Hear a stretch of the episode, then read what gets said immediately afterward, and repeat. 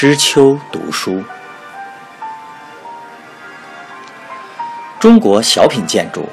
十讲，插图珍藏本，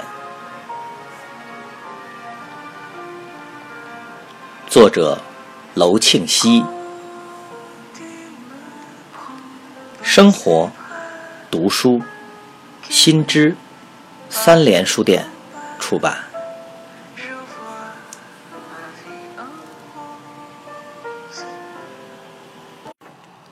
牌楼的建造，这些材料不同、形式各异的牌楼是怎样设计和建造的？它们的形制有没有一定的规矩呢？我们知道，在中国古代流传下来的有关建筑设计、施工方面的专门书籍当中，以宋朝的《营造法式》和清代的《工程做法则例》最重要。这两本书是宋清两朝官方制定和颁布的。记载了当时中国建筑的式样、做法以及如何算工算料的内容，但他们所记载的多为主要的建筑类型，如殿、堂、厅等及其装修，往往没有像牌楼这样的小品建筑。营造法式的内容可算是比较全的了，在小木作部分里面，专门有屋头门一项，记述了屋头门的形制与尺寸，但屋头门还不是牌楼。《工程做法则例》一书中更没有牌楼这一项目，但是在民间工匠中流传的有关工程做法的手抄本中，却记载有这类小品建筑的资料。上个世纪三十年代，专门研究中国古代建筑的中国营造学社，花了很大的力气搜集到了一批散落在老工匠手中的这类抄本，经过梁思成、刘敦桢。两位先生和当时营造学社同仁们的细心研究，整理出了一部有关古代工程的营造算例。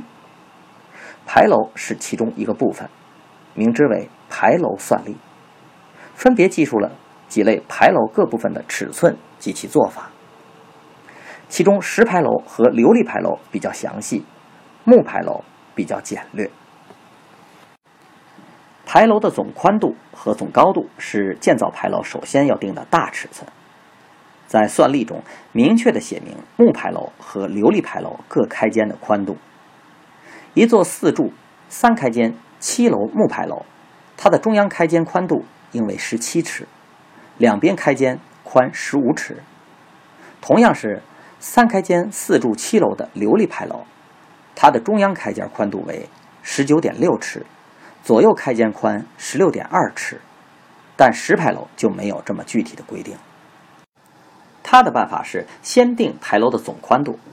如果造三间四柱的石牌楼，则其中央开间的宽度与总宽度之比是二十五比七十。用总宽度除去中央开间之宽，再折半，即为左右开间之宽。关于牌楼的高度，先定柱子的高度，而柱高。则按开间之宽决定。例如，五开间六柱的石牌楼，中央开间柱子高度应为开间宽度的十分之十二。柱子以上的梁房、斗拱、屋顶的高度，皆以开间宽度或柱子高度为基数，各为它们的几分之几而得出具体尺寸。从最下面的石阶基加立柱、梁房、斗拱，到最上面的屋顶。从而得出了牌楼总的高度。概括的说，一座牌楼只要决定用什么材料（木料、石料或者砖柱）而贴琉璃，定了开间数、楼顶数，那么开间的宽度、